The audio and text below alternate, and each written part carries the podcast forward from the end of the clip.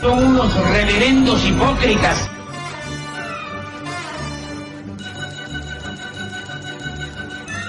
¿Por qué no suben a la tribuna a responderme si son tan hombrecitos? Tú te puedes reír, tú puedes decir lo que tú quieras, pero tú mientes.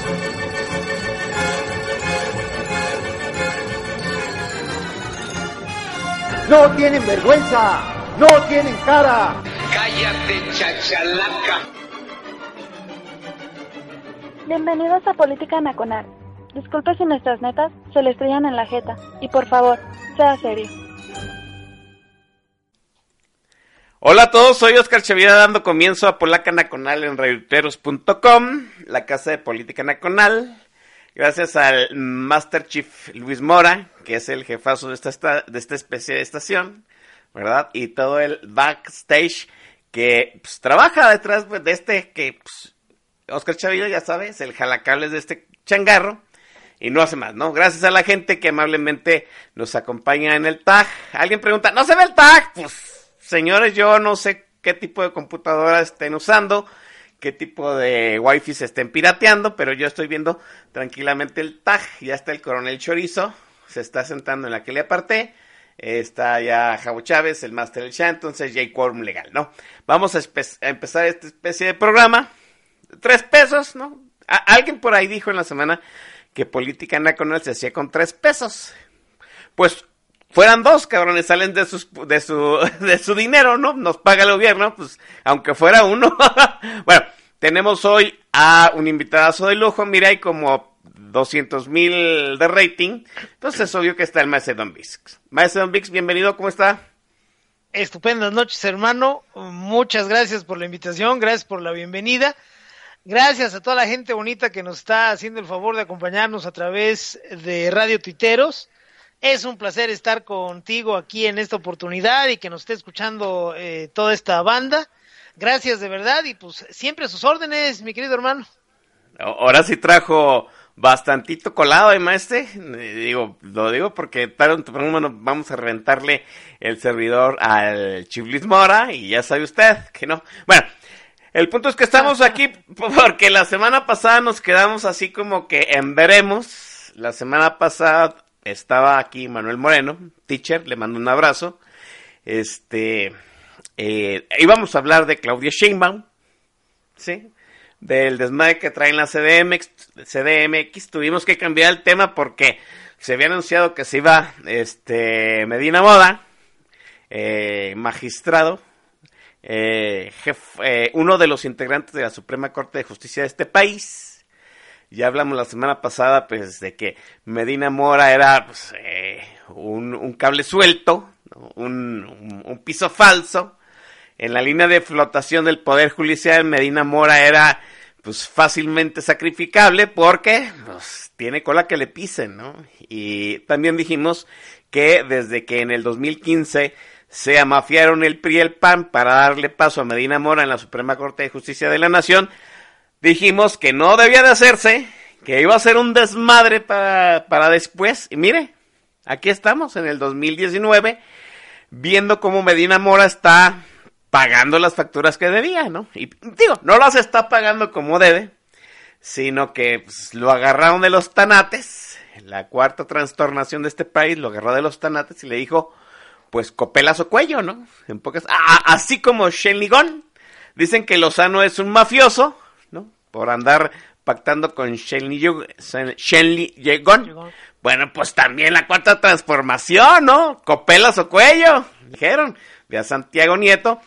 Y mire, hasta la semana pasada, pues nomás sabíamos que Medina Mora se iba, y cuando estábamos aquí transmitiendo, ¿no? Arturo Saldívar sacó un tuit tan tan triste, tan pobre, tan, tan de mala fortuna, diciendo que el poder judicial no era contrapeso ni debería ser oposición al gobierno y dije, no mames, Saldívar, ¿no? Y así nos quedamos, ¿no? Es, es una novela que apenas comenzada, es una traba maquiavélica detrás de los telones del poder que apenas estamos develando. Y yo sorpresa, ¿no? aquí hemos hablado en este programa de política nacional que había que salvaguardar, pues por lo menos el poder judicial para hacerle contrapeso a todas las pendejadas que está haciendo este gobierno y que secunda el poder legislativo, ya lo sabe usted, fue el jefe de la bancada de Morena en el en el en la Cámara de Diputados a decirle pues que era bancada presidencial, ¿no? Ni el PRI se había atrevido a tanto. Lo que usted manda, señor presidente. Bueno, pensábamos que en el Poder Judicial íbamos a encontrar el, contra, el contrapeso ideal. Así estábamos viendo, habíamos emparejado el terreno con eh, algunos eh, cuantos recursos legales. Se había detenido Santa Lucía, habíamos detenido eh, dos bocas y algunas otras cosas. Las muchachas, las féminas de este país habían, este, eh, podido revocar la orden de cancelar las, las, las guarderías y ahora resulta pues que el enemigo está dentro del Supremo, del, de la Suprema Corte de Justicia de la Nación. Maese, esta es una trama de pagar facturas, es un estercolero, ¿sí? Es un zafarrancho ya con eh, bombas molotov y lanzallamas y ya no espero yo en cuanto cuando empiece aquí a disparar gas mostaza porque es un desmadre este país, sé. Efectivamente, mi querido hermano, esto ya es un cagadero de proporciones bíblicas. Es un descaro total y deberíamos de estar no preocupados, porque pues, preocuparse sí es medio ocioso, pero sí deberíamos estar bien ocupados, todos los mexicanos de bien, con este tema, porque de todas, de todas, de todas las acciones que ha tenido el pseudogobierno de Andrés López, esta embestida descarada contra el Poder Judicial es uno de los más graves, a lo mejor lo ponemos en el top 3. El, eh, el problema tiene mucho fondo, es un problema obviamente complejo, no podemos eh, eh, encasillarlo en una pendejada simple eh, como son la mayoría de las que comete Andrés López. Es un tema de verdad, de verdad, que al entrar a su análisis exige muchas derivaciones, Oscar. Al señor Eduardo Medina Mora ministro de la Suprema, bueno, ya ex ministro de la Suprema Corte de Justicia de la Nación, fíjate nada más de lo que estamos hablando, de un ministro de la Suprema Corte que en países de primer mundo, en países menos violentos y rupestres que México, pues son lo más cercano a ser Dios. Son los jueces, carajo. O sea, este, están en, una situación muy aparte de, de los demás eh, habitantes de cualquier país bueno, pues aquí en México a uno de esos señores lo mandaron a la casa con dos oficios, uno a la Comisión Nacional Bancaria y de Valores y otro no recuerdo a qué entidad, pidiendo que congelaran las cuentas del susodicho y, las de dos hermanos y las de por ahí algunos socios. Y pues eh, las investigaciones que venían trabajando y con las cuales lo habían amagado, pues se tornaron mucho más serias con esos oficios solicitando el congelamiento de las cuentas bancarias. Y pues ni hablar, el señor Medina Mora dobló las manos. Eh, necesitamos, insisto, entrar a un análisis bien complejo, porque aquí no se trata de defender a Medina Mora, No. que desde el día uno lo dijimos aquí también en política, aunque este ya suene reiterativo, se les dijo, se les advirtió cuando entró Eduardo Medina Mora, pues que venía a cuidarle las nalgas a su gran amigo Enrique Peña Nieto. Y venía a cuidarle las nalgas a Enrique Peña Nieto con toda la complicidad y con todo el espaldarazo y con toda la simpatía de los señores del PAN. Medina Mora fue un operador esencial para los sexenios de Felipe Calderón y de Enrique Peña Nieto. Entonces tenemos que entender que Medina Mora estaba en la Suprema Corte no para velar por los intereses de usted y míos, cualquier pinche día, sino para velar por los intereses de los personajes principales del sexenio de Felipe Calderón y del sexenio de Enrique Peña Nieto. Ya sé que eh, pues, para mucha gente aquí todavía los colores importan y el PAN es mejor que el PRI o viceversa y bueno, los que ya no nos chupamos el dedo sabemos que no hay partidos en realidad, que hay grupos, que hay una sola clase política y que eh, en ese sentido Eduardo Medina Mora fue un operador fundamental eh, durante los dos sexenios anteriores. Fue procurador general de la República, nada más, fue secretario de Seguridad eh, Pública, federal obviamente, fue embajador en el Reino Unido, fue embajador en los Estados Unidos y pues está cabrón, ¿no? Este, un tipo tan pesado como el este señor Medina Mora, pues este de un día para otro, ¿sabes qué, mano? Pues ahora ya no juegas tú.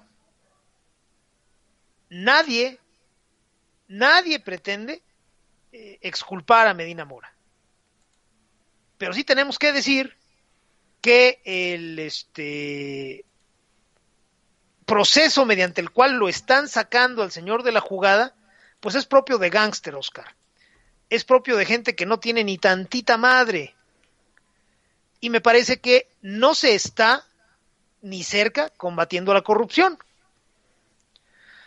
El proceso contra Medina Mora fue express, el más express que hayamos visto, me parece, en México. Sí. Ya no digamos a cualquier, ya no digamos a cualquier político, sino a un ministro de la Suprema Corte. El señor era muy vulnerable. Por su perfil, por lo que había hecho para otros operadores, perfecto. Si se le va a quitar de la Suprema Corte de Justicia, pues tendría que venir un procedimiento, a lo mejor no largo y engorroso, pero sí suficientemente claro. Sí, claro se tendría que haber dicho, oye papá, mira, este, te estamos investigando y ahí viene la que pobló México, entonces pues no sé si quieras hacerte a un lado, presenta un comunicado en donde pues, solicitas licencia o, simple y sencillamente eh, pues declaras que no vas a intervenir en las investigaciones que se están realizando, pero sí te estamos investigando, tenemos que decirle a la gente que estamos investigando. No, ¿sabes qué? Pues prefiero renunciar. Ah, órale pues pero eso, dos cosas. Uno, no te exime del procedimiento que ya te estamos este, enderezando. y segundo, tampoco te exenta de el, eh, pues dar la cara a los otros dos poderes. La Constitución señala que los ministros de la Suprema Corte solo podrán renunciar al cargo por causas graves. No las enumera la Constitución, pero se habla de causas graves se tiene que presentar la renuncia ante el titular del Ejecutivo y el titular del Ejecutivo, si no tiene nada que objetar, que preguntar, que investigar, pues entonces lo turna al Senado y entonces el Senado pues va a entrar en, en un escenario ideal a un análisis. Oye, se nos está yendo un ministro de la Corte, le faltaban 11 años de cobrar chingón, de nadar de a muertito, de ser este aclamado por las multitudes y dice que se va a ver, yo como senador tengo que dar eh, este, cuenta a la gente del Estado por el cual estoy aquí en esta curul, entonces que venga el señor ministro y que nos explique por qué se tiene que ir. Bueno, ese procedimiento no sucedió.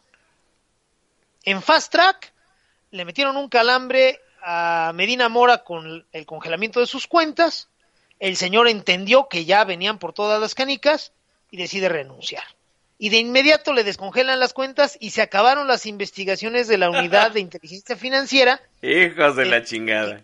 Que, que, que, tiene por este encargo el señor Santiago Nieto. Así de huevos. Ah, bueno, ¿Eh? ya renunció, entonces que se vaya. No, no, no, a ver, espérenme, ¿por qué se va? O sea, hay que ventilar eso. No. Bueno, e, el, este renuncio opaca no está combatiendo la corrupción, muy por el contrario, la está fomentando y entonces ahora sí, Oscar, que se agarren, porque eh, con total descaro y aprovechándose de la ignorancia y de la, de la carencia de sinapsis de muchos mexicanos, desde el poder se está enderezando un ataque con la Suprema Corte de Justicia. Eh, no les interesaba Medina Mora como tal. Medina Mora pudo haber agarrado a patadas una canasta llena de perritos, cachorritos, amolledos, de esos blancos inmaculados, hasta matarlos, enfrente de las cámaras y al gobierno le habría valido mucha madre. El gobierno no está en contra de Medina Mora ni de cosa alguna que haya hecho en el pasado. Simple y sencillamente lo que quieren es su sitio en la Suprema Corte de Justicia para que entre un incondicional de López. Y para eso se aprovechan de la larguísima cola que eh, tiene el señor Medina Mora. Bueno, Pues ese mensaje, Oscar, es atroz y la gente debería de entender eso. Aquí nadie defiende a Medina Mora y tampoco se defiende a cualquier político o cualquier magistrado corrupto. Aquí lo que se quiere defender es la legalidad, el respeto a las instituciones.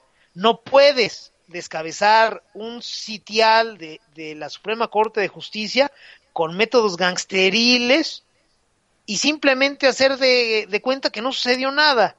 No podemos tolerar la sociedad en México que el poder eh, judicial, desde, empezando por su presidente, el señor Arturo Saldívar, que este, yo no sé para qué quiere los huevos, que deja que se presione y se descabece a uno de los suyos, a uno muy cercano de él por el cargo que ocupaba Medina Mora, simple y sencillamente dejó que lo, que lo tronaran. Y después el poder legislativo, perdón, el poder ejecutivo que encabeza Andrés López, ah, sí, bueno, pues si quiere renunciar, yo le respeto, yo no tengo vaya. nada que decir aquí. Sí, o sea, que se vaya, ¿eh? Y por la sombrita, y qué gusto haberlo conocido. No chingues. Y después llegan al tercer poder en la Cámara Alta, y los senadores también, ¿eh? Había, si no me equivoco, 120 y algo senadores presentes. Bueno, pues 110 y algo dijeron, está bien. 111 me parece que, que fueron eh, así por es, 111. Sí. Hubo por ahí tres o cuatro que se negaron y dos o tres abstenciones. Así de huevos. Nadie quiere tocar el tema de Medina Mora, nadie quiere entrar al análisis y todos, ojo y subrayo, todos, todos sí. porque en el Congreso están representados todos los partidos, todos le quieren dar gusto al presidente López. Bueno, cabrones, el día de mañana eso nos va a pesar, Oscar. Sí, no, no, no, no. Eh, creo que aquí la síntesis es bien facilita y lo vamos a poner en términos muy rastreros. Muy, muy rastreros. Es simple y sencillamente la defensa del debido proceso. No es una cuestión de que sea Medina Mora, no es una cuestión de nada. El punto aquí es que chantajean a Medina Mora y los tres poderes de la Unión, los tres poderes de la Unión Federal, del Pacto Federal, se confabulan por la buena o por la mala para que no se siga el debido proceso. Y eso está sentando un precedente malicísimo, ¿no? Un precedente que vamos a pagar después. Estábamos hablando que en el 2015 aquí se advirtió que meter a Medina Mora a huevo, ¿no? A la Suprema Corte iba a traer efectos nefastos para el Poder Judicial a la larga. Bueno, pues a la larga es 2019 y ya estamos viendo esa situación de poner a un este operador de la minoría rapaz, de la clase política pudiente, este dentro del máximo tribunal de justicia de este país. Medina Mora, ¿qué ha hecho? Pues operar para sus cómplices, lo agarra la 4T, ¿sí? Y, y, le da una calentadita porque ni siquiera, ni siquiera le presentó documentos. Aquí bien lo dice JPLP, ¿no? Que Medina Mora, pues cuenta con un fuero federal, a él no le pueden hacer nada, pero el hecho de que le congelaran las cuentas a sus hermanos y a alguno de sus este, socios en las empresas que ha trabajado, pues, pues, es la advertencia, ¿no? Es contigo y es con tu familia. Medina Mora se va y los tres poderes de la Unión se confabulan por la buena o por la mala en dejar ir a Medina Mora sin el debido proceso, sin seguirle, sin darle seguimiento a aquellas acusaciones por las cuales renunció. ¿Sí? Ok, hay debido proceso en que es una cuestión de un juez corrupto, pruébenselo. ¿No? Si es si si fue corrupto, pues debería de estar en este momento este siendo detenido por los cargos por los cuales estuvo eh, eh, amenazado y por los cuales tuvo que renunciar a su magistratura. Lo decía Manuel Moreno la semana pasada, ¿no? Nunca en la historia de este país un ministro de la Suprema Corte ha renunciado con 11 años de antelación. Y, y decíamos, ¿no? La gran mayoría de los ministros de la Suprema Corte renunciaron, ¿no? ¿Por qué? Por vejez, la gran mayoría de ellos, y algunos porque estaban verdaderamente ya muy enfermos. Pero la gran mayoría no renuncia. No, no aunque, esté, aunque haya una enfermedad de por medio. Es una, eh, antes, un precedente nefasto que comenzó precisamente con el chantaje de Santiago Nieto, jefe de la unidad de inteligencia financiera de la Secretaría de Hacienda. O sea que quiere decir que esta es una cacería de brujas fiscal, por supuesto, también. Esa es una cosa que hay que tener que ver. Y eh, está anunciando la justicia selectiva. Dice la Chaviza, pues es que se está persiguiendo la corrupción. No se está persiguiendo porque en realidad lo único que se está haciendo es usar los actos corruptos como chantaje para quitar, desplazar o hacer que las decisiones se, eh, se viertan en un sentido. Eso no es justicia, eso es chantaje, eso es eh, eh, usar política gangsteril, maese, ¿no? Lo decíamos de esta forma, ¿no? Y ese es el primer episodio de esta trama maquiavélica, porque después Maese entra, primero el tuit tan desafortunado de Arturo Saldívar, y a mí me parece que el único que ha hecho, en cierto sentido, un plan para eh, aminorar los efectos de la salida de Medina Mora ha sido Saldívar y ha sido como chivo en cristalería, Mese. No, bueno, el señor Arturo Saldívar, que yo lo recuerdo, este, nada más de cuando Felipe Calderón, me parece, es, en el sexenio de Calderón cuando llega él a la corte, si no me equivoco, y creo que esa propuesta de Felipe Calderón, eh, no tengo más antecedentes de él, pero siempre me ha parecido un tipo bien limitado. Usted decir, ¿quién es el pendejo del Don Bis para decir que un ministro de la Suprema Corte es un tipo bien limitado? Pues un cabrón que tiene ojos, oídos y dos huevos para decir las cosas, nada más. Y el señor este eh, Arturo Saldívar me parece un tipo sumamente limitado. No sé cómo abogado, creo que era bueno porque defendió a los bancos del Fobaproa, que no es cualquier cosa, este, haber sacado a los banqueros del pedote que traían, por, sobre todo porque eran unos banqueros, este, que cuidado, ¿eh? Don Jorge Lankenau, eh, este, eh, Carlos Cabal Peniche, y desde luego Ángel Isidoro Rodríguez, alias el Divino, y ya me puse tres veces de pie, nada más para recordar a tres pinches lacras del tamaño del mundo que fueron defendidos por el señor Saldívar. Entonces, yo creo que como abogado sí le sabe pero como político y sobre todo como ministro y sobre todo como presidente de un poder, pues sí está en la pinche calle. El señor, para empezar, le mama el protagonismo. El señor le encantan los reflectores y posar y hacerle a la mamada y sí, yo los quiero un chingo y, miren, yo, este, estoy totalmente alineado con el señor presidente y acá las tortas, ¿no? no me parece, en principio, adecuado que un juez, sobre todo de, ese nivel, ande en giras de medios. La exposición mediática es una cosa brava, es una cosa difícil de manejar. Si el señor eh, ministro insiste en aparecer en medios, en redes sociales, en exponerse, lo que está convocando es que por ahí sus palabras de hoy no casen perfectamente con las de mañana o con las de ayer. Claro. Se tiene el riesgo de que en una de esas, este, eh, pues quede mal en algún lado, que suelte un resbalón. Somos humanos, ¿no? Finalmente nadie quiere como, como ministro a un ángel porque no existen pero sí queremos a alguien menos pendejo que no se esté arriesgando a, salir a medios nada más porque le encanta oír su voz. Y el señor Saldívar pues, tiene ese problema. Le encanta andar en medios y el señor, pues, este, yo creo que pues, cuando era chavo, cuando iba en prepa, pues como que no jalaba este, mucha popularidad y ahora que trae la pelotota de la Suprema Corte, pues ahora sí es como Kiko, ¿no? Él es el que quiere ahí en la vecindad del chavo eh, decidir a quién invita a jugar y a quién no, a quién manda al otro patio y a qué horas hace berrinche. Eso es Arturo Saldívar, es un Kiko presidiendo la Suprema Corte de Justicia de la Nación. Y eso es bien grave. Por más que suene chistoso, la realidad es que es una cosa como para que se nos ericen todos los pelos del cuerpo el tuit que manda el señor Saldívar para empezar a controlar daños, pues es lamentable.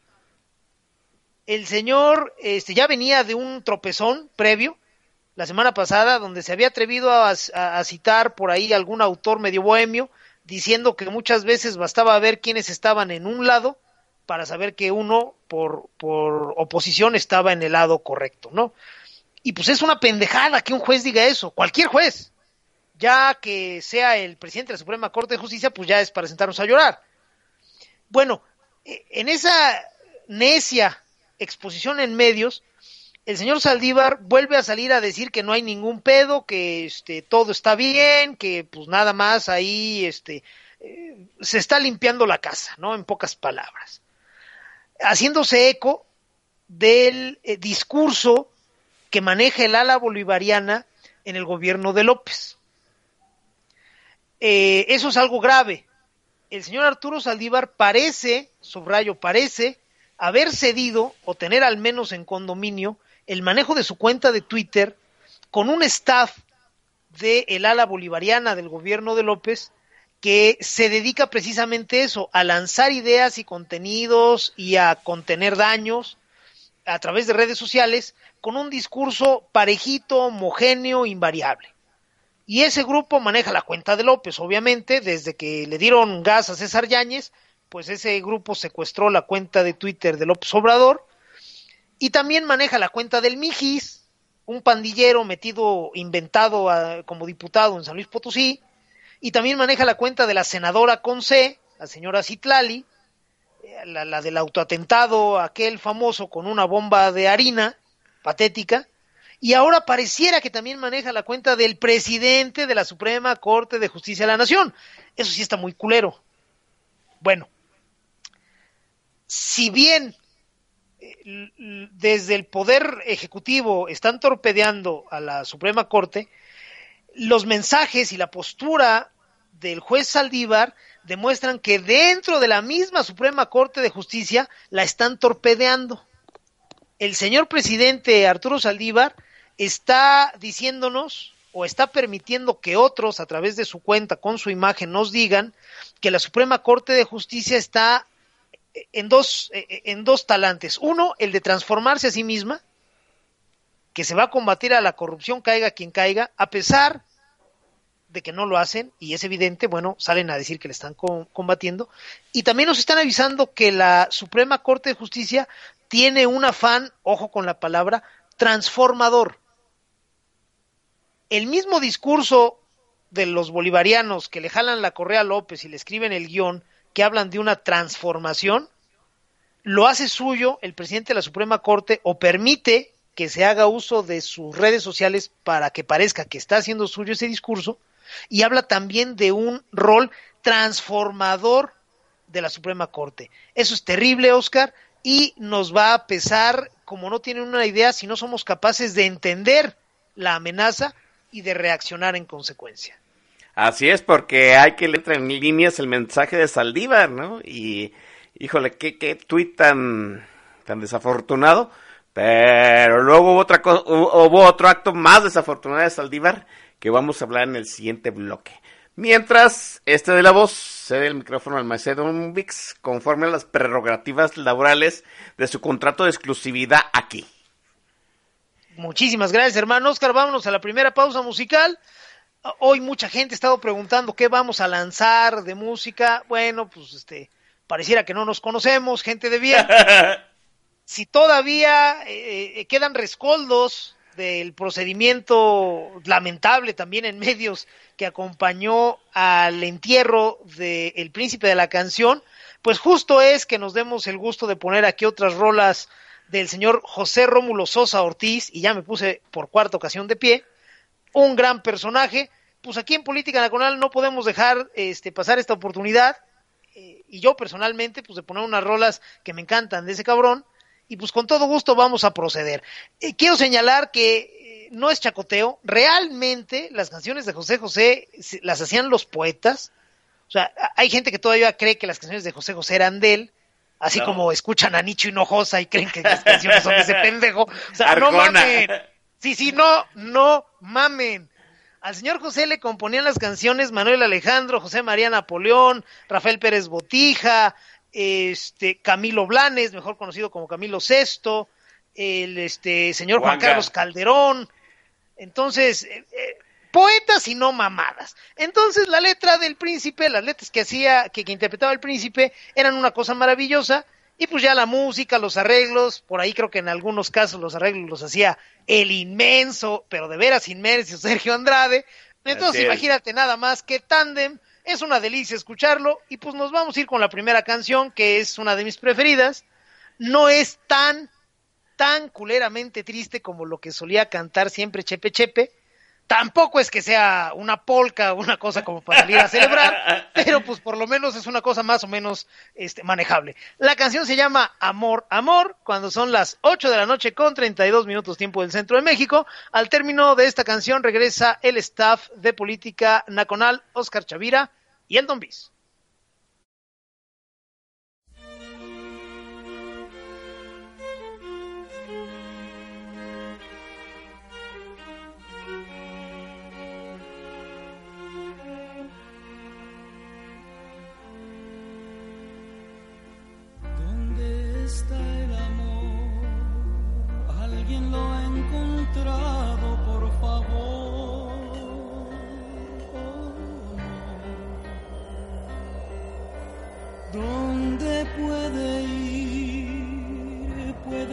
Estar herido, pero no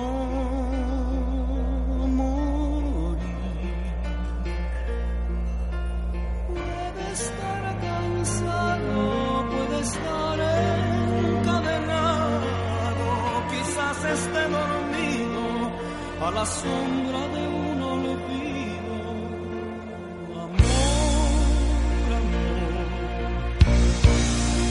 que te pintas de cualquier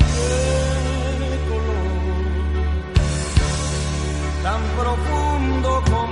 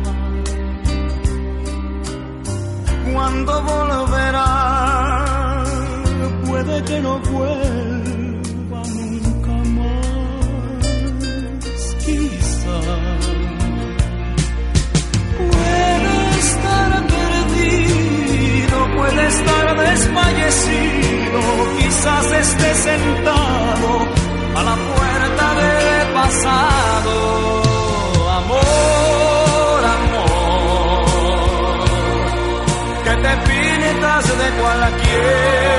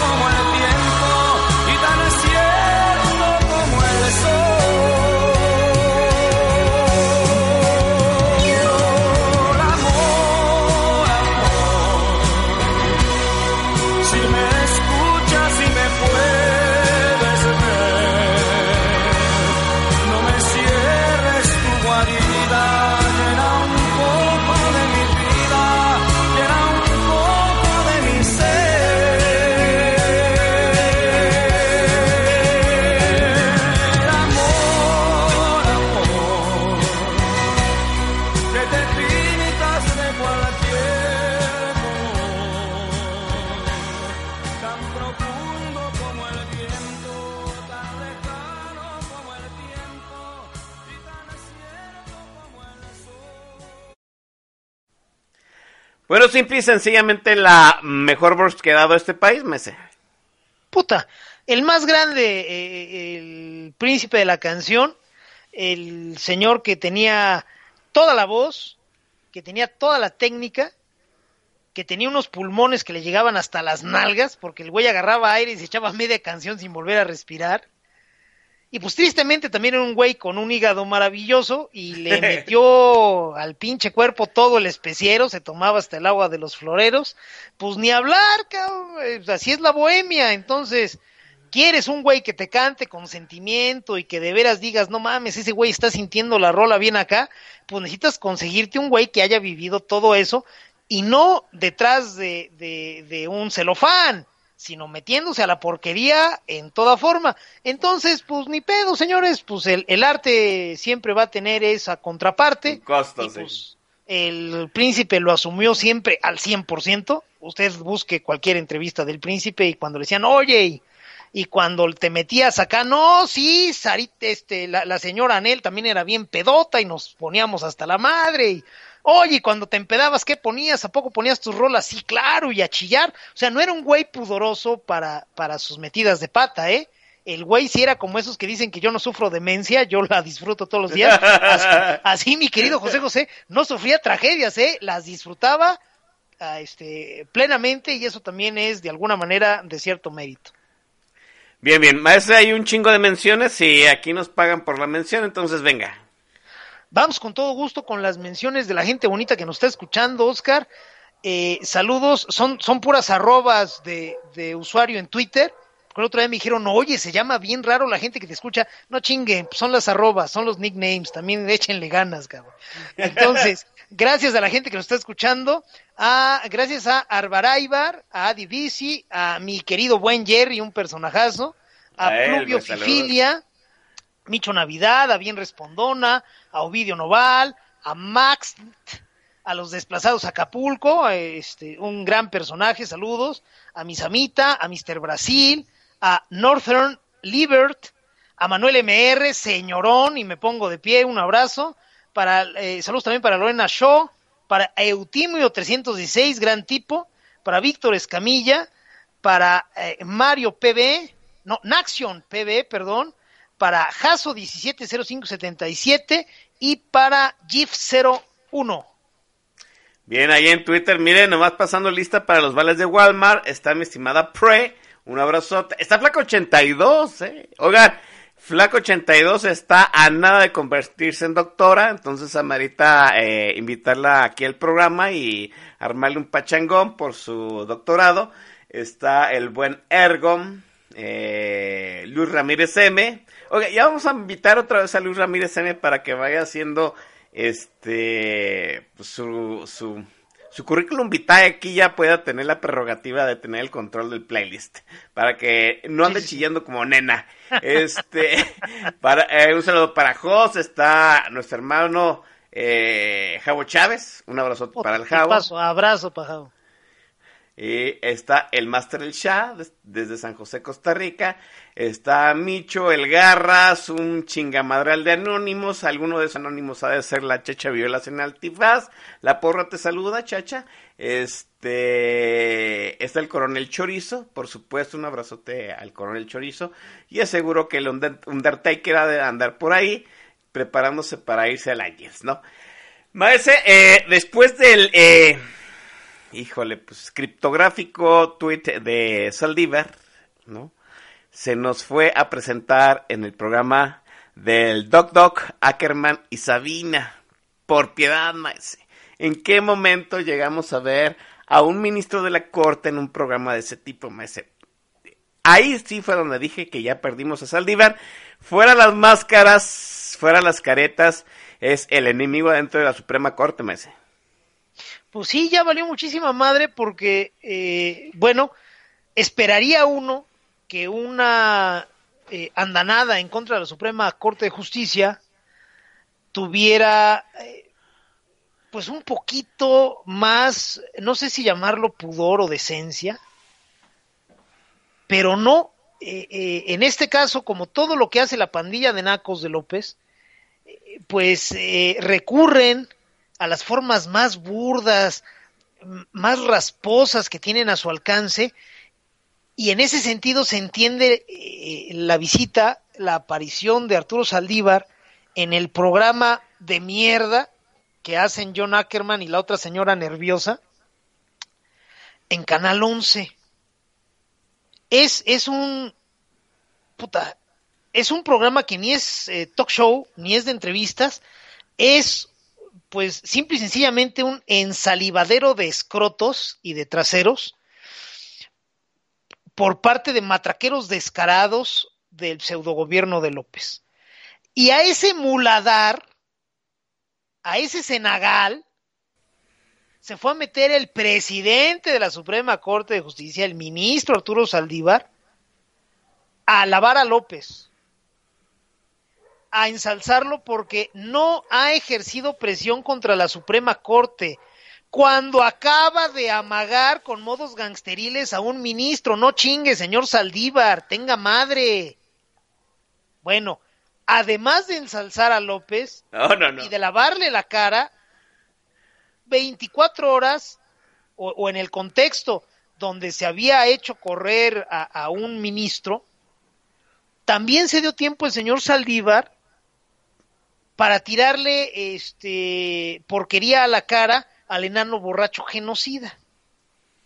Ahí al calor de la plática con el pendejo de Ackerman y la otra señora, Saldívar empieza a decir, no, no mames, es que en serio, y, y el señor presidente López no hace ningún tipo de presión contra la corte y la madre, como si había en otros sexenios o con otros presidentes. Y por ahí este, la señora le pregunta, ¿quién, quién? Felipe Calderón. ¡Ay, cabrón! Y después, ya, ya, ya lejos del calentón de nalgas que sintió ahí en el programa, van y le preguntan, oye, güey, ¿cuáles fueron las presiones que recibiste por parte de Felipe Calderón? Fue una presión mediática. ¡Tu puta madre, Saldívar! ¡No mames! Yo estaba esperando que me dijeras, me congeló las cuentas o le congeló las cuentas a mi hermano o a mi nalguita o me enderezó desde la Procuraduría General de la República una investigación para que yo fallara en tal o cual sentido en X o Y este, sentencia. Bueno, pues tendría sentido tu queja o, o tu denuncia sumamente extemporánea y, totalmente estéril para términos este, jurídicos ahí en el programa de este par de idiotas, pero al menos tendría sentido, tendría sustento. No, todo, todo lo que recibió como presión el señor Saldívar fue una presión mediática. Esto es, le echaron según él encima a los medios. Bueno, pues tenga madre, señor Saldívar, primero. Segundo, tenemos que señalar que al señor Arturo Saldívar, pues como que se le hizo un poquito tarde en denunciar las presiones. El señor Saldívar se aventó la mamada nada más de que desde que terminó el sexenio de Calderón hasta ahora que ya va bien entrado el de López, juntó huevitos para denunciar esa presión. Me llaman la atención dos cosas. Primero, que un ministro tan este afecto a los medios como nos está resultando el señor Saldívar, no haya salido a dar la pelea en medios contra la presión efectivamente mediática que dice haber recibido de Felipe Calderón, primero. Segundo, me llama mucho la atención que el señor Saldívar se cuenta mucho de decirnos si el sexenio pasado, el de Peña, hubo o no hubo presiones contra la Suprema Corte. Está bien fácil. En el sexenio de Peña se hizo ministro a Eduardo Medina Mora.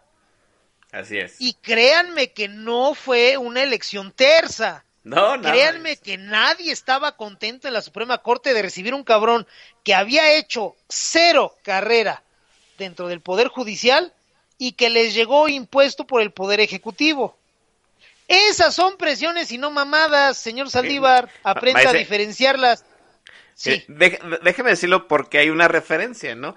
Para la gente que, pues ahorita de estar, pues, ¿qué hicieron ese día para subir a Medina Mora? Usted vaya a Google, ¿no? Póngale el día que hicieron ministro Medina Mora, letras libres, y va a ver ahí, minuto tras minuto, todo el desmadre que se hizo en la Cámara de Senadores para que Medina Mora fuera este ministro de la Corte. No fue un día terzo, se hicieron negociaciones en lo más oscuro de los sótanos de la senaduría para que saliera electo ministro, ¿verdad? Perdón, maestro, disculpe por la No, interrupción. no, no, está muy bien. Y hay que decirlo, si esa talacha en el Senado fue tan exhaustiva, créanme que en la Suprema Corte, pues también tuvieron que tragar gordo. ¿Saben qué, señores? Ahí les va un güey que nunca ha sido juez, que no tiene puta idea de, ah, pero es gran cuate del presidente, entonces no chinguen que le van a hacer el feo. Y el señor Saldívar, que ahora resulta eh, ser muy quisquilloso para las presiones que se reciben desde el Ejecutivo Federal, pues se metió la lengua en el culo antes de decir, oigan, a ver, ¿por qué nos están poniendo un ministro que es cuate del presidente, que todo su mérito es ser cuate del presidente? Misterio. El señor Saldívar, en este sentido, sigue siendo muy congruente con el discurso del pseudogobierno de Andrés López. El señor eh, Saldívar tampoco osa tocar con el pétalo de una flor a Enrique Peña Nieto. Y también se salta los seis años de enorme corrupción de Enrique Peña Nieto y llega hasta el sexenio del enano borracho genocida, que también es un pendejo que no vale madre, y entonces sí, de- de- sobre de él sí descarga toda su furia. Sí me llama la atención, ¿eh? Porque es muy consistente con el discurso del gobierno de López.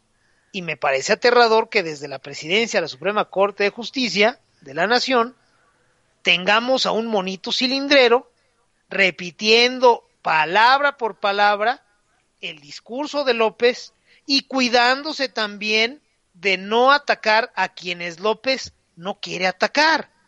Bueno, la aparición de Saldívar en el programa Rascuacho de propaganda de Ackerman y la otra señora sí es como de llamar la atención. No es la primera aparición de Saldívar, si no mal recuerdo, él ya había acudido al espacio de Leo Zuckerman a tratar también estos temas y también a, gozar sus 30 minutos de, de medios y sentirse el chico este chicho de la película, ok.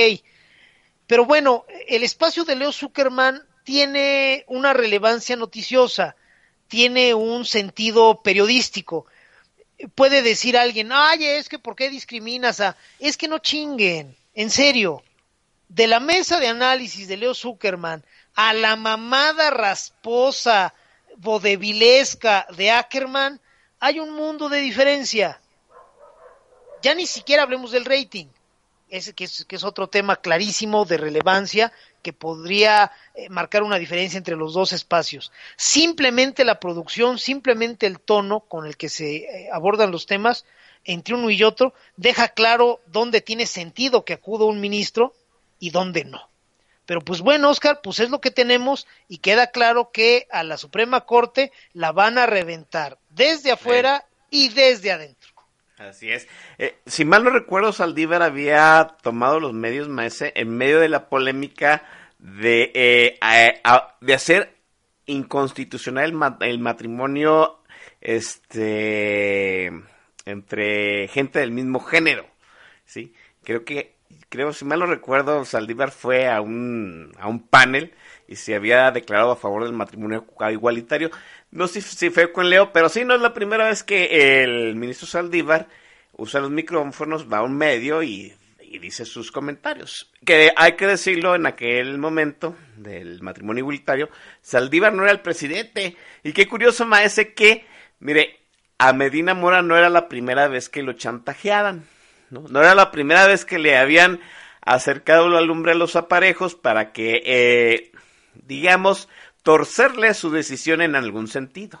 Usted puede ir tranquilamente a la revista Proceso y le van a ahí a desarrollar cómo fue eh, la negociación por la mala para que Medina Mora votara para que Saldívar fuera presidente de la Suprema Corte de Justicia de la Nación, maese. O sea, a Medina Mora ya le habían ya, ya le habían advertido en algún momento que si no eh, vertía su voto como juez en el sentido que quería la 4T, pues lo iban, le- lo iban a calambrar. Saldívar es presidente en cierto sentido porque Medina Mor- Mora votó por él, por él.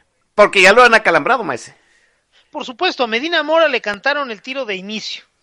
¿Sabes qué, cabrón? Vamos a necesitar toda tu este, colaboración, o si no, te presentamos, ya sabes cuál, y pues eso sí no es muy grato. Y entonces Medina Mora dijo, ándele, pues vamos a ser presidente de la Suprema Corte al señor Saldívar. Y Medina Mora, pues no es, no es tampoco que se chupe el dedo y que haya dicho, este, con esto compro mi seguro de vida No, no. porque eh, difícilmente puede ser tan ingenuo él. No tenía de otra. Con eso a lo mejor lo que compró fueron meses.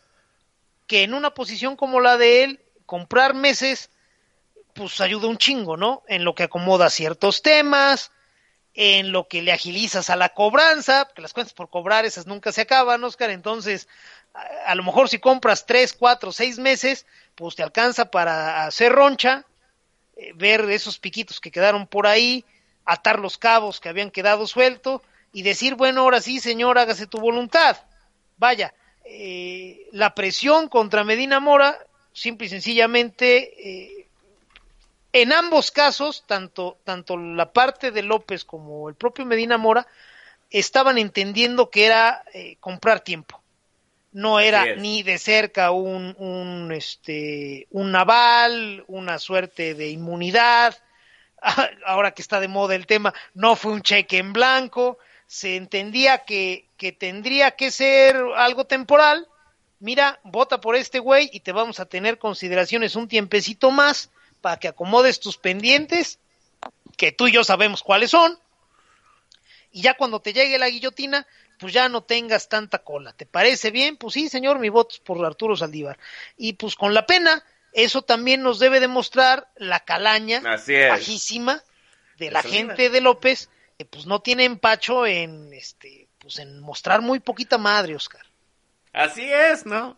Es una situación de presionar a la corte y, y ahorita me viene a la memoria algunos hashtags famosos de cierto activista que ahorita está en el staff de la Sheinbaum que decía por una corte sin cuates y por una corte sin presiones. Ah, pues qué chulada, ¿no? La 4T salió igual de gangsteril, igual de hija de la chingada que el resto de los políticos, porque está presionando a la corte. Ya le había sacado a Medina Mora un voto para hacer a Saldívar presidente. Presidente no es, eh, digo, Saldívar no es un presidente de la Suprema Corte de Justicia de la Nación que diga que no tiene eh, deudas o pendientes, porque sí las tiene. Maese, vamos a hacer un corte aquí porque todavía falta, pues, otro episodio de esta trama macabra. Sí, sí, pues este, nada más y nada menos que al, al él sí magistrado, estos son ministros, al magistrado que tuvo a bien eh, conceder los amparos contra Santa Así Lucía, es. le descubrieron un chingo de cosas horribles de un día para otro, bien sorprendente, y pues vamos a tener que atacar ese tema que también está de terror. Por lo pronto vamos a otra pausa musical con el príncipe de la canción. Ya los estoy viendo que, que, están cantando y que están este, destapándose unas frías, qué bueno, eso me da mucho gusto, y seguramente donde quiera que esté José Rómulo, también le está dando un chingo de gusto verlos chupar en su honor. Vámonos con una canción, es un dueto maravilloso de José José con una damisela que este, cantaba bellísimo. Estaba casada con un directivo de Sony, si no mal recuerdo. Una señorita, bueno, una señora chaparrita, eh, muy esbeltita, pero con una pinche cabezota. Y yo creo que eso era lo que hacía que la voz saliera potente, no lo sé. Me refiero obviamente a la inmensa Lani Hall. La canción se llama Te quiero así. Espero que la disfruten cuando son las 8 de la noche con 56 minutos tiempo del centro de México. Al término de ella regresamos Oscar Chavira y el Don Bis.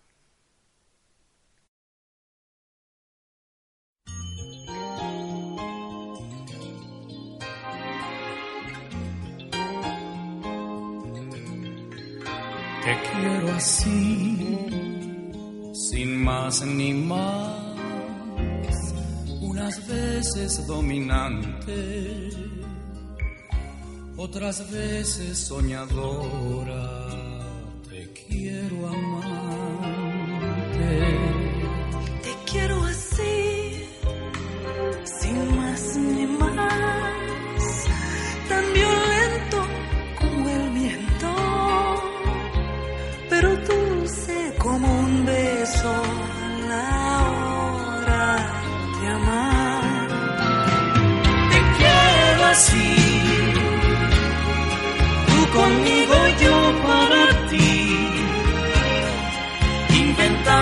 Cielo color caramelo, vivir por vivir.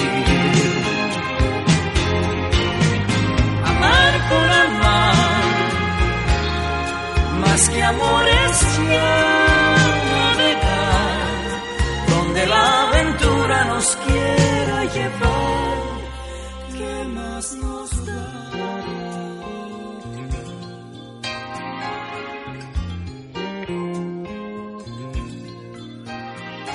así, tan natural, como el aire, como el trigo, con caricias de mujer y piel de niño. Te quiero así,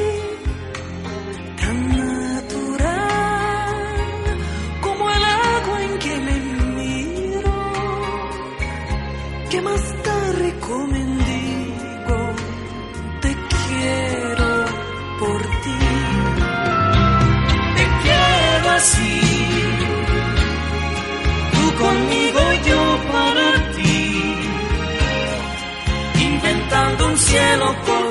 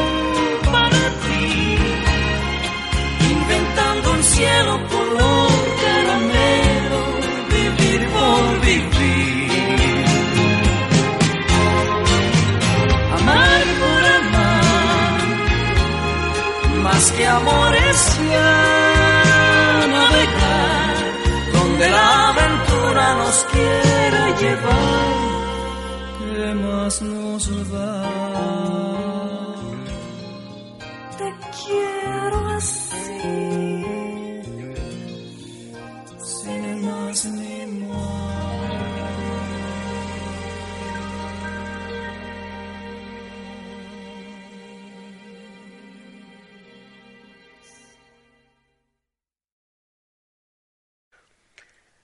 Maese, eh, la audiencia está nada de sacar el encendedor, Maese. Ya los vi, están, pero como este, que si mandados a hacer, me parece que ya estamos alcanzando el punto de no retorno. Ya se nos están viendo medios borrosos estos muchachos y lo celebro porque eh, la ocasión lo amerita y porque las canciones son idóneas para terminando el programa, ¿saben qué? Ching su madre el diablo, sacamos un fuertecito o este y al mejor estilo del policía ese del sketch de vámonos perras, aquí se acabó lo que se regalaba y vamos a empezar a chupar. Los estoy viendo, cabrones, en serio, y me da gusto, tengo que decirlos, Carmeos. Qué bueno, es la primera vez como en chingoscientos programas que les gusta la selección Eh. musical. Entonces ahora sí tengo que decir que este, pues muchas gracias, ¿eh? Sí, oiga, ya nos hacía falta una aclamación popular al, al playlist del maestro Don Vix. Vaya, creo que es como la segunda o tercera vez que sucede en los 10 años que tenemos haciendo este vodevil. Oiga, ahí está el sin el profe. Le mando una, un gran abrazote a- al profe. Mire, en aquellos tiempos en que el Chavira era nadie, bueno, ahora soy nadie al cuadrado, pero en aquellos tiempos que, que, que el Chavira era nada, ¿no? Y andaba aquí con su pinche cablecito, eh, este, haciendo sus pininos en Radio Tuiteros. Eh, el programa que seguía era el Cine el Profe. Nah, pues el profe ya era una institución aquí. Sí, primero se chingaba política nacional, ¿no? Con unos chupes. Y luego cerraba con el programa del profe que era pura variedad, ¿no? Yo le voy a decir, vuelvo a decirlo y, y el, si el profe lo sabe, benditos sean las personas que nos hacen reír en medio de tanta miseria humana y yo le mando un gran abrazo al profe, hasta donde quiera que esté. Eh, maese, pues la trama macabra de, pues, del bombardeo al Poder Judicial no termina. Y ya para darnos, digo, si ya se habían quitado las caretas, yendo Saldívar al, este, al programa del Doc Doc Ackerman ¿no? y Sabina Berman, mira, lo que, lo que nos faltaba para ya definitivamente mostrar el juego que se traen en el Supremo eh, Tribunal de Justicia, será eh, hundir a uno de los jueces que amablemente le había dado la razón a la ciudadanía, ¿no? a organizaciones civiles, sobre los dislates de López Obrador. Y sucedió, ¿no? Y sucedió de forma cínica, de forma descarada y sin guardar las formas. Vuel nuevamente gangsteril. Pocas veces he visto tanta desfachatez política como esta vez. El ministro Jorge Arturo Camero Campos, que había dado atención a la queja de no más derroches, de que Santa Lucía era un dislate y de que no se eh, inundaran las obras del nuevo aeropuerto de la Ciudad de México hasta que se viera si en verdad había habido despilfado corrupción. Pues el juez que de entrada había detenido las obras de Santa Lucía y había impedido que se eh, inundaran las obras del nuevo aeropuerto, Jorge Arturo Camero Campos, pues fue eh, de entrada suspendido de su tribunal, del Tribunal Colegiado en Materia Administrativa, porque dicen los trascendidos malamente que le encontraron una casa de 17 millones a su hijo. y barle tapa. Esto es ya el colmo de los colmos, maese. Está para sentarnos a llorar. Al señor magistrado Jorge Arturo Camero Campo, de repente, subrayo, de repente, le encontraron inconsistencias financieras y decidieron suspenderlo así de huevos. ¿Por qué justo ahora? Porque, eh, pues, bueno, cualquiera que haya leído sobre, sobre este, teoría de shock sabe que si vas a poner un madrazo, pues este, de una vez pon dos, güey, porque uno va a ser más grave que el otro y va a jalar toda la atención y finalmente, pues el madrazo lo pones, pero la gente se queja nomás del más fuerte. Entonces, junto a la renuncia forzada del ministro Medina Mora, resulta que a este señor no, no, no lo obligan a renunciar, lo suspende el Consejo de la Judicatura por haber encontrado nomás de repente inconsistencias financieras.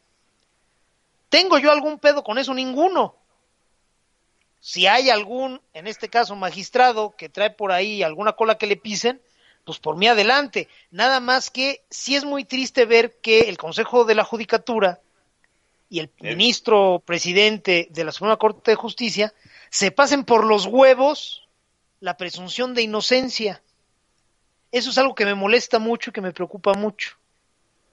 Porque el eh, ministro presidente sale a medios otra vez, ya ven que le encanta, a decir que el magistrado Jorge Camero Campo formaba parte de una red de corrupción que se sentía intocable, pero que ahora sí ya les va a caer la voladora.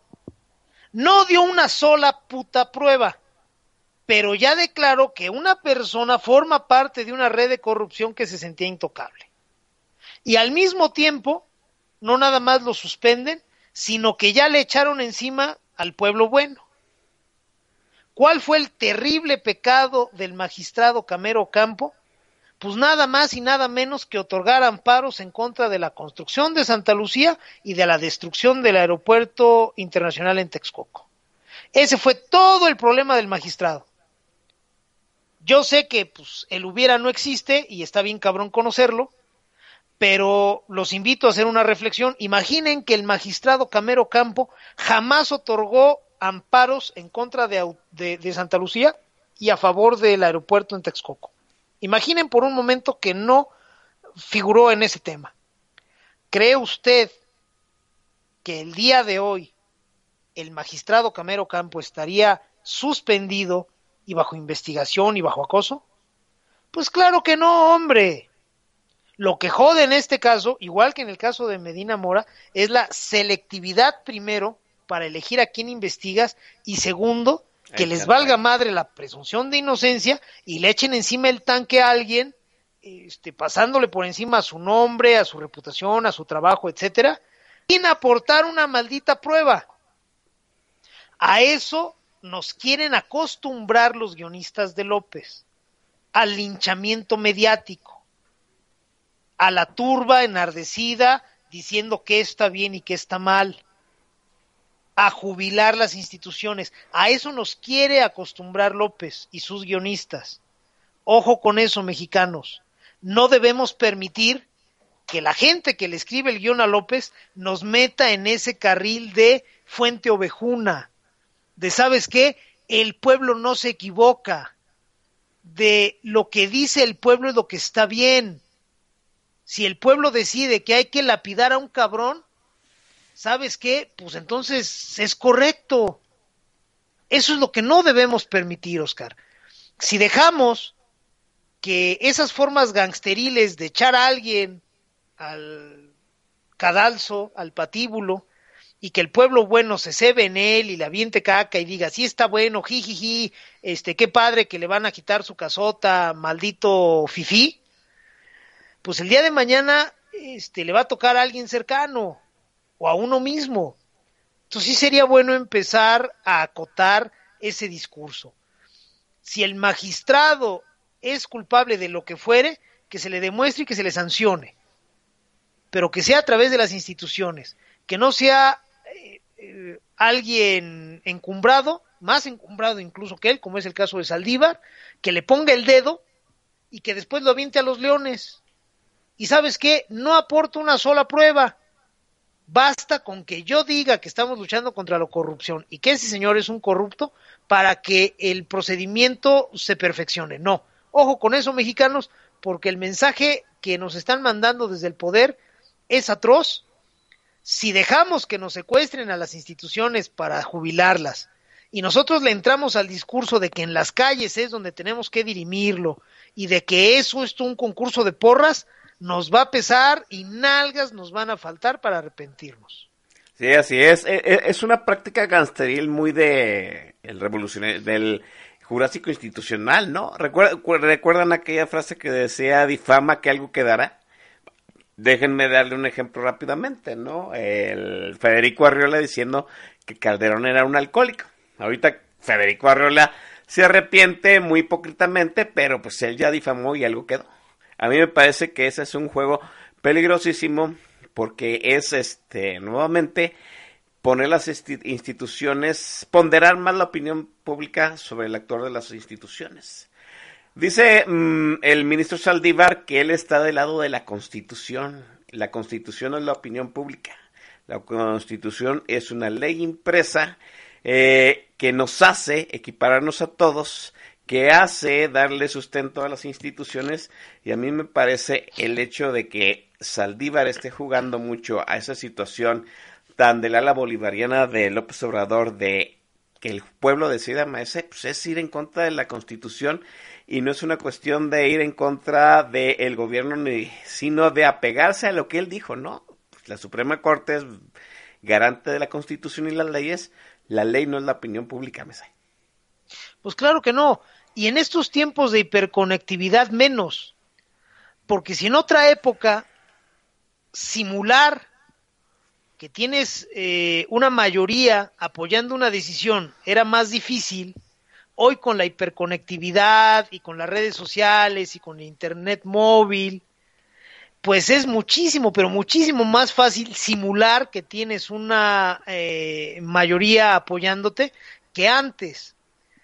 Hoy, con las técnicas que ya todos hemos visto en Twitter y también en Facebook, por supuesto, con eh, granjas de bots, con eh, troll centers que intoxican las, las discusiones en redes sociales, que posicionan tendencias, que atacan a referentes eh, eh, del discurso opositor, puedes fácilmente simular una mayoría, un respaldo abrumador a, tus delirios, pues nada más a punta de clics. Entonces, si en otra época sustituir a las leyes, a los acuerdos, a las instituciones, era una mala idea porque podías encauzar a la turba en un sentido o en otro en forma irreflexiva, pues ahora es menos buena idea. Si vamos a dejar de recurrir al libro, a lo que está escrito, a lo que tanto tú como yo podemos consultar en igualdad de circunstancias, y lo vamos a jubilar en aras de utilizar un eh, mecanismo pues, más simplón, más expedito, que es lo que diga el pueblo, que ya de entrada es una pinche noción más manoseada que, que ya es por completo inútil, pues vamos a estar en un riesgo inminente. Los regímenes autoritarios se eh, distinguen por muchas cosas terribles, pero entre ellas, una de las más importantes es su absoluto desprecio por la ley. En los regímenes autoritarios, la ley va siendo modificada conforme se quiere normalizar el proceder del régimen. Así es. Esto es, el régimen nunca respeta la ley. El régimen toma caminos eh, heterodoxos para hacer su voluntad y después modifica la ley para normalizar sus excesos. Ese es un régimen autoritario, esa es la definición del libro. Y nos lo están queriendo aplicar en México. Nos están enseñando, y lo estoy entrecomillando, nos están enseñando a gritar, a, a cacerolear, Chantajear. a chantajear, todo con base en la omnisapiencia del pueblo. ¿Quién es el pueblo? Pues quien el régimen diga. Eso es lo que está jodido. Porque aquí los que estamos hablando somos tan pueblo como cualquiera, ¿eh? Y nos estamos quejando y estamos criticando el proceder del régimen y sin embargo nuestra opinión jamás va a ser para el régimen la voz del pueblo. Nosotros somos los otros, somos los conservadores, los fifís. ¿Me explico? Bueno, vamos a tener que hilar muy fino, ponerse a López y a su desmantelamiento de instituciones, nos ganan las ganas y terminamos saltándonos nosotros mismos las instituciones para Bien. poner la discusión en la calle. Cada vez que veo a presuntos opositores de, de López eh, convocar a marchas, me salen ronchas. Cada vez que veo a los presuntos opositores de López apoyar la noción de, de echar a andar el mecanismo de la revocación de mandato, me salen todavía más ronchas, porque tanto a las instituciones y de encumbrar eh, mecanismos de la mal llamada democracia directa, donde el régimen puede torcer el discurso al grado de endilgarle al pueblo las ideas que el régimen quiere ver eh, validadas. Entonces, mucho ojo con eso, mexicanos, porque ya no es solo el poder ejecutivo y buena parte, si no es que todo, el poder legislativo. Ya también el poder judicial está entrando en ese discurso. No podemos decir que hemos perdido a la Suprema Corte de Justicia porque la Suprema Corte de Justicia no es homogénea. Hay de todo allá adentro. Pero claramente ya tienen un topo, un esquirol metido ahí que los va a socavar y es tristemente quien debería ser el primero en defenderla, el presidente Arturo Saldívar. Bueno, entonces, si desde el Poder Judicial ya también hay eh, actores de primer nivel tratando de meternos en ese carril de democracia directa, nosotros los mexicanos lo tenemos que evitar, tenemos que impedirlo. Siempre por las instituciones, siempre por los procedimientos, siempre exigir que se cumpla con la normativa. Si nos van a venir a socavar eso y nos van a eh, poner la tentación de, mira, junta a tus cuates y en una de esas tus ideas son las que pegan, ¿eh? Y somos tan estúpidos de creer que tenemos un chance de utilizarlo a nuestro favor, nos va a pesar terriblemente, Oscar, no nada más a nosotros, sino a los que vienen detrás, a la gente muy, muy joven eh, el día de hoy, incluso a los que todavía no nacen. Porque madrear las instituciones al nivel que se nos está planteando desde los tres poderes de este país no es algo que se arregle en una generación. El, el pedo económico lo arreglamos en 10 años y, y eso va a ser muy rápido. La crisis política, institucional, donde nos están metiendo estos güeyes, esa se lleva muchísimo más tiempo.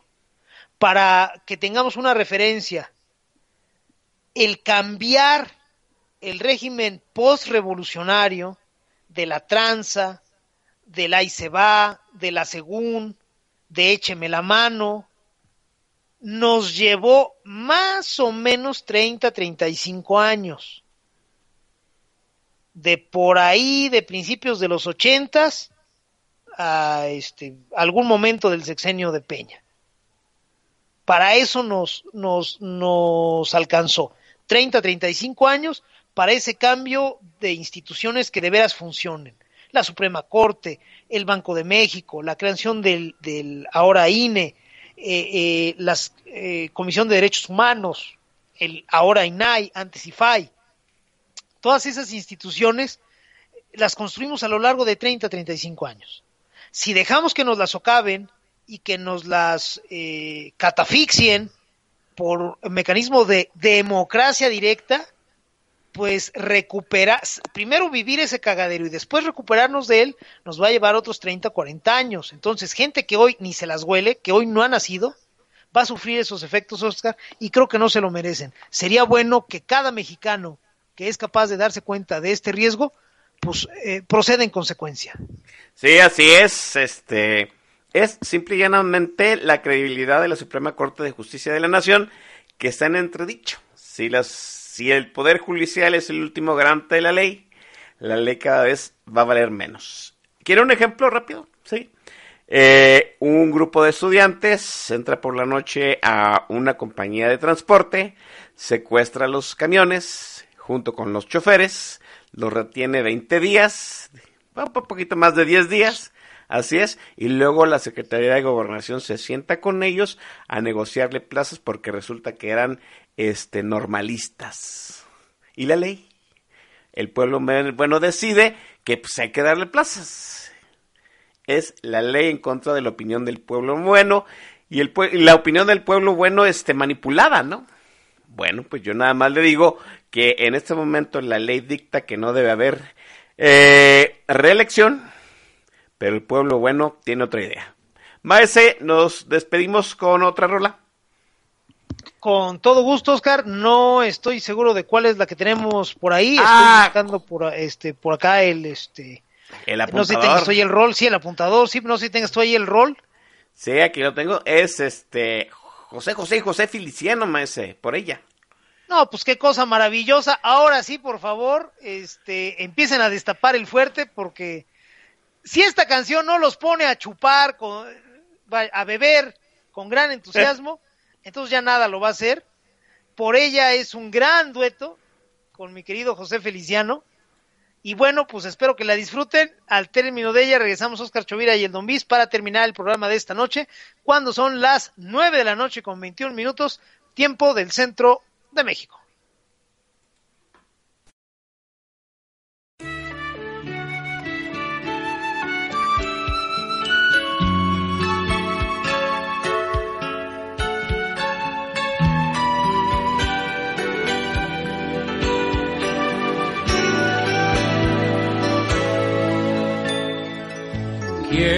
Brindemos por ella.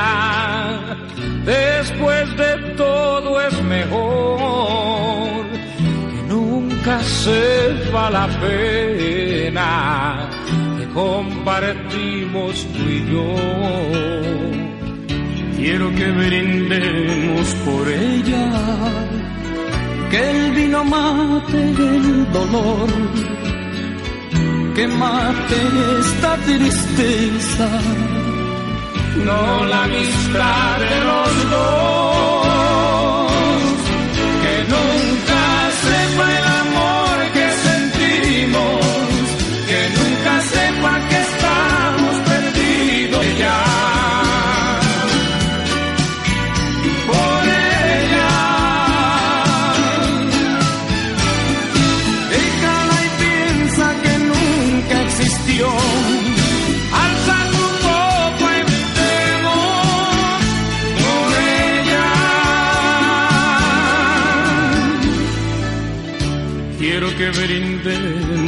por ella, que el tiempo borre su amor, que en el recuerdo se pierda la pena que nos dejó.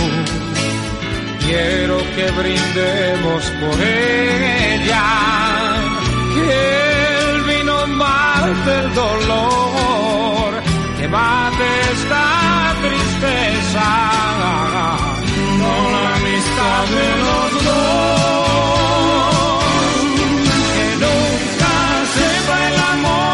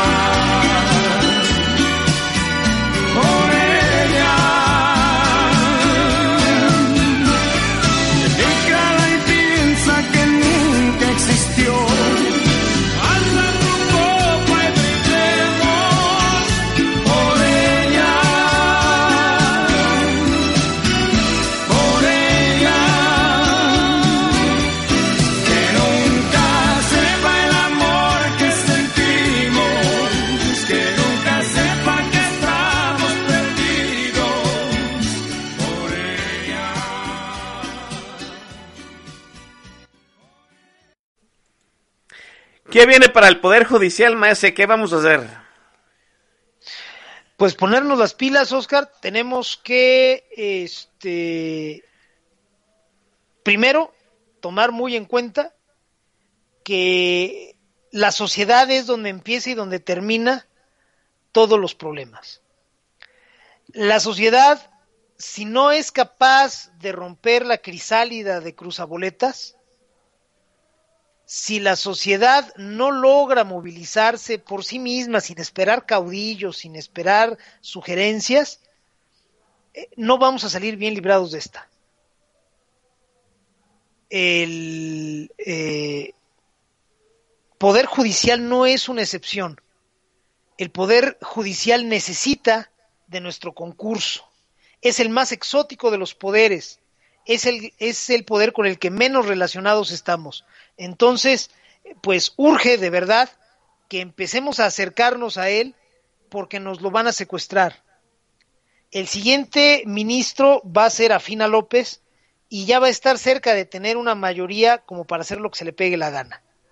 Vamos a tener que insistir en eh, exigir rigor en los nombramientos y por supuesto en los procedimientos, Oscar. Si no somos capaces de levantar una voz, de hacer una palanca, una, una correa de transmisión a través del legislativo, esto va a valer mucha madre. Ojalá, ojalá el, el ciudadano de a pie, el mexica Averas, sea capaz de acercarse a su diputado, a su senador, y de empezar a través de ellos a influir en el, en el judicial. Si no, las cosas eh, se nos van a ir de control, Oscar, y de verdad eh, vamos a tener un poder judicial como lo tuvimos mucho tiempo antes en el pasado, de adorno, totalmente validador de lo que haga el Ejecutivo y lo que permite el Legislativo, y pues los ciudadanos de a pie somos los que eh, vamos a tener nuestra certidumbre jurídica en riesgo todos los días, todo el día. Así es, me parece que pues, hay que tener mucho cuidado en esa situación. Vamos a ver qué viene después, porque es seguro que todavía hay m- mucho madeja de dónde jalar. Pero mientras hay que despedir este programa y agradecer al maese Don Vix, pues todo lo que ha vertido en este programa. Maese, enorme como siempre. Gracias, mi querido hermano Oscar. Siempre es un placer estar contigo aquí en viernes, dándole en la madre a la semana. Gracias a la gente que nos ha hecho el favor de escucharnos a través de Radio Tuiteros, que nos ha hecho llegar sus comentarios a través del TAG y a través de Twitter. Gracias de verdad a todos. Vámonos a descansar. La vida sigue. Vamos a tener un gran fin de semana. Y por aquí seguimos, Oscar, siempre con mucho gusto. Nos estaremos escuchando, jóvenes. Hay que bajarle dos rayitas al estrés. Hay un anuncio antes de abandonar este programa. Eh, este de la voz, jalacables de lujo de este programa, se va a ir dos semanas al Festival de Morelia. Entonces, las próximas semanas no habrá, dos semanas, sí, hay que recordarlo, no habrá este política nacional para que no empiecen las redes. ¿Eh, ¿Dónde anda el pinche chavere? Pues voy a andar en Morelia, ¿no? Nos estamos yendo, muchachos. Bájenle dos rayitas al estrés, ya lo dije. Aquí nos vemos en en la tercera semana. Bye.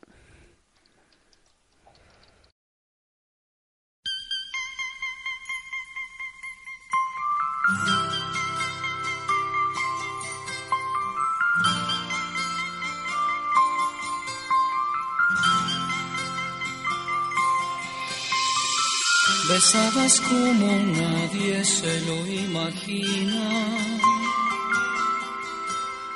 igual que una mar en calma, igual que un golpe de mar. Y siempre te quedabas a ver el alba y hacer tú mi medicina para olvidar. Ya sé que me avisabas hacía tiempo Amor, ten mucho cuidado, amor que te dolerá. Tú no debes quererme, yo soy pecado. Hay días en mi pasado que volverán.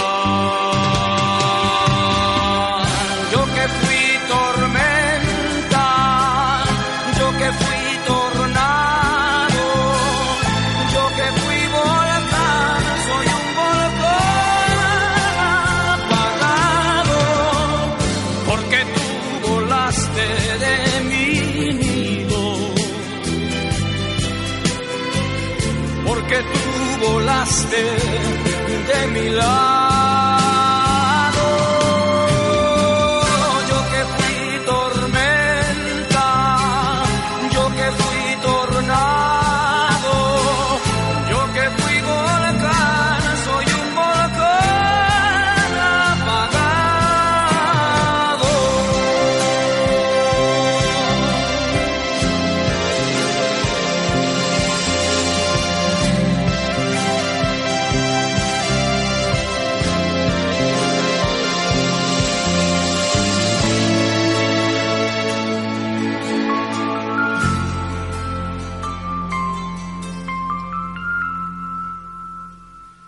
Besabas como nadie se lo imagina. Igual que una mar en calma, igual que un golpe de mar. Y siempre te quedabas a ver el alba y hacer tú mi medicina para olvidar.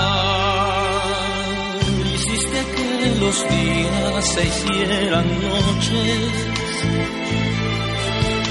A veces era tu cuerpo, a veces era algo más. Y yo era un pobre hombre, pero a tu lado. Sentí que era afortunado como el que más.